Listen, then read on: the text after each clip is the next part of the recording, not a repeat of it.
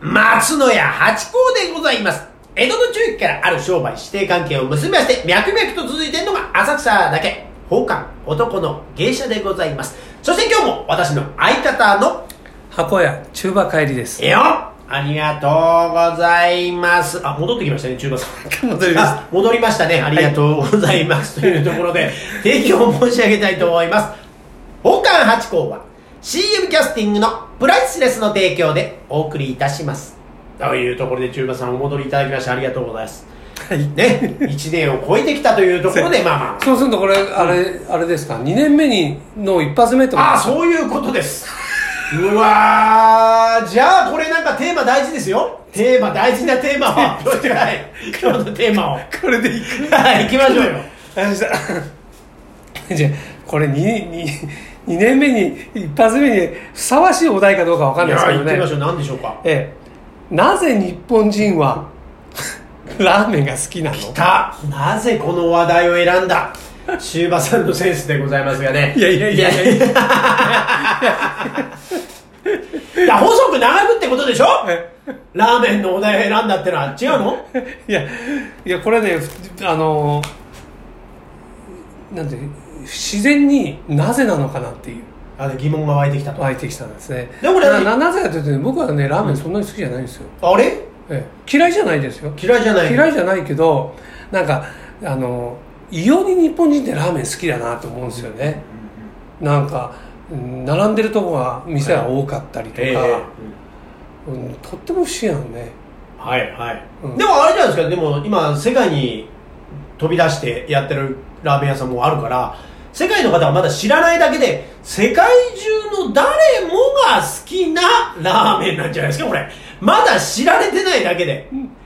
確かなんかおにぎりとかも、うん確かアフリカとかで握るとめちゃくちゃ美味しいですこれだけで最高だなんつって海苔巻いてあって中に梅干し入ってるぜとかタバコ入ってるぜみたいなのを喜んでるテレビを見たことありますけどだからまだ知られてないだけでみんな好きってことあるかもね知られざる食べ物そうだって日本のだってラーメンったらもうだしの山じゃないです かもう何豚骨だったらもうねえっ、ー、と豚さんのほ骨をもう鍋いっぱいに入れて6時間とか8時間とか24時間とか煮込んで出てきた白それ美味しくないわけがないみたいなね 即席じゃないんだものあだからラーメンって言うけど 普通ほらラーメンだとうん昔で言うとね、はいこういうなんていうのこうあの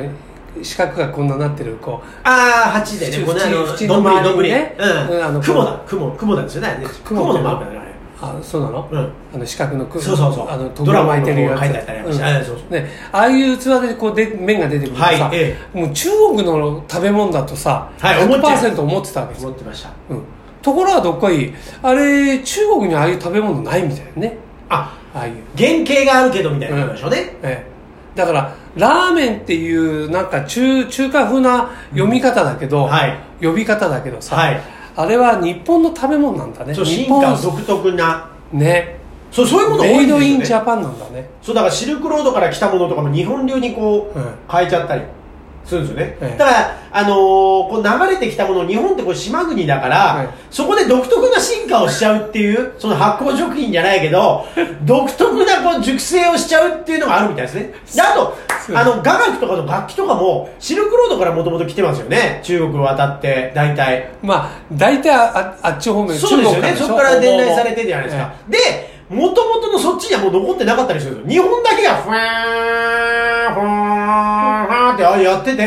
で向こうの文献見ると同じような楽器があるってああそっちから来たんだみたいなことになってるっていうねそうだから日本があそこであの鎖国もあったりなんかして外にも流出してなかったりあの影響を受けづらいもともと来たものをありがたがるっていう文化があるからそういうのがあって独自の進化してって残ってたりするらしいだからラーメンも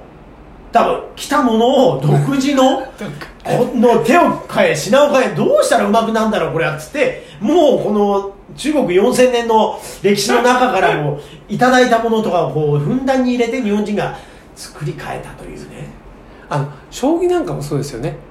ああそうなんだああ、軍事将棋とかあるやつじいや普通の本将本将棋だよね、うんあれれねあの将棋っていうのはさ小さい立木木ね木をこうはいはい書くけど、あれ中期大期っていうのがあるんですよだからもっとねあの麺もあのもっとあれ 9×9 なんだけどはい表記はね、もっと中期大になってもっと大きくなるんですよ麺が大きなんですかそうそんで駒ももっと多くなって、はいもう大期なんて言うともう終わらないらしいんだよね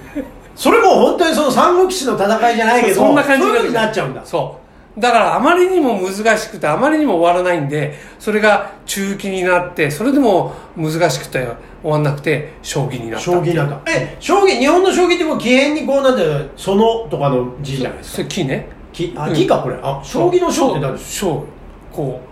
将ってあのあ少ない大ですか将の将あ小少さないい少ないでですすねね、うんえ少ない義でしたっけそうですよあのその下にまたこうつくんだけどねええええなんていうの寸んああそうああなるほどだけどそそれなんですよ少ないあ本当は大中義将ある棋あったんですねだから今じゃもう指せる人がいなくなっちゃったねあそんな戦略を立てられないとそうそうそうええあそうなんですかあれもだから中国からこう流れてきて、でもじゃあほら羽生名人とか今の藤井さんとかええねえあじゃあそういう大金に挑戦してもらいたいところですね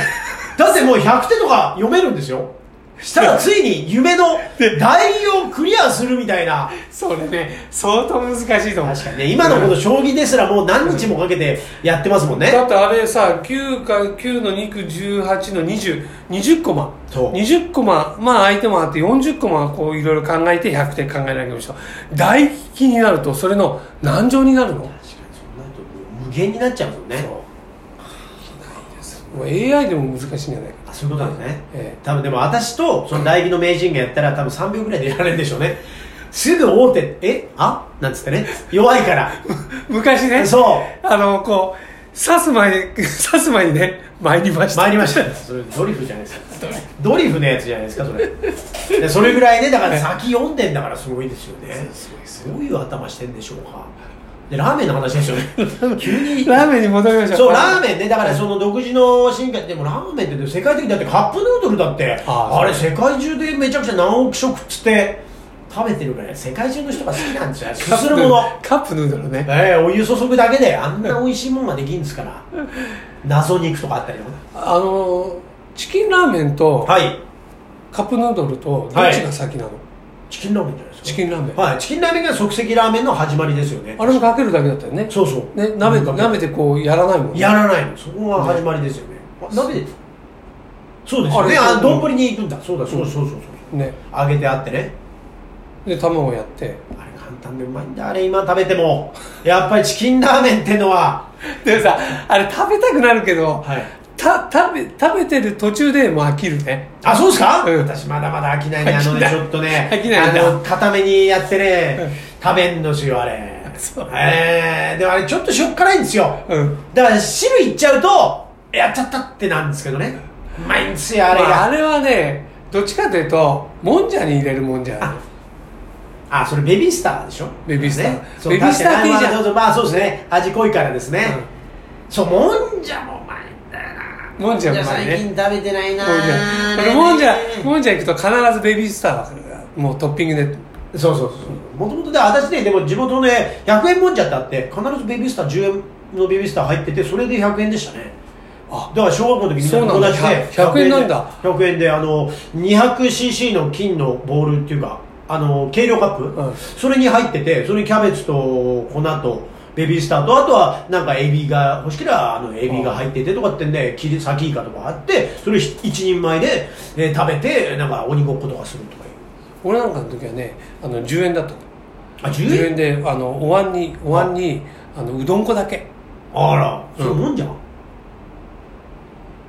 あれかねどんどん焼きかそういう感じですねどんどん焼きだねえそれであの15円だと揚げ玉が入ってたとえかえねええだからそういうだから、あのーちびっこがいけるようなそういうのなくなりましたかあね駄菓駄菓子屋みたいなねそうだ駄菓子屋の奥にあるんだよねそうそうなんですよ油でねあとあの、えーゲームセンターのゲームみたいのもちょっとあってそうであとあの230円で引っ張るあそうやってのねシールとかの袋のやつとかね、あってねそう駄菓子屋さんがだって今コンビニになっちゃってますもんね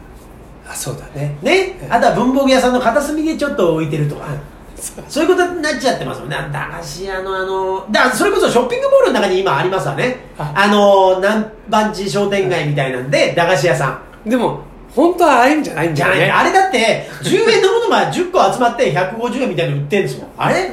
それじゃ買えないじゃん学校帰りみたいな気持ちにはないだから結局大人狙いのやつでねそうそうあの それでほら、犬のがさ、ガキがさ、わんさかいるのにさ、あの、おばちゃん一人でやってたりするとさ、で、端っこの方でさ、お団子食っちゃったりしてさ、 それやってるそれは私やって私ねあの家がねあの小売店だったもんでそれで一切やってないそれで意外に厳しいんだよねうち私んちはそれで一切やんないそうそうそうでもね俺それでやっちゃったりしたもんなそういうあのおじさんおばさんとかのこの話が面白いんですよねやりとりでどれが当たりかっていうのをこう狙ってねおばちゃんどれかななんつってこう駆け引きなんかしてましたよ私は富士のこの、えーめくると何番とか出て、うん一1番出るとでっかいスーパーボールとかもらえるやつとかね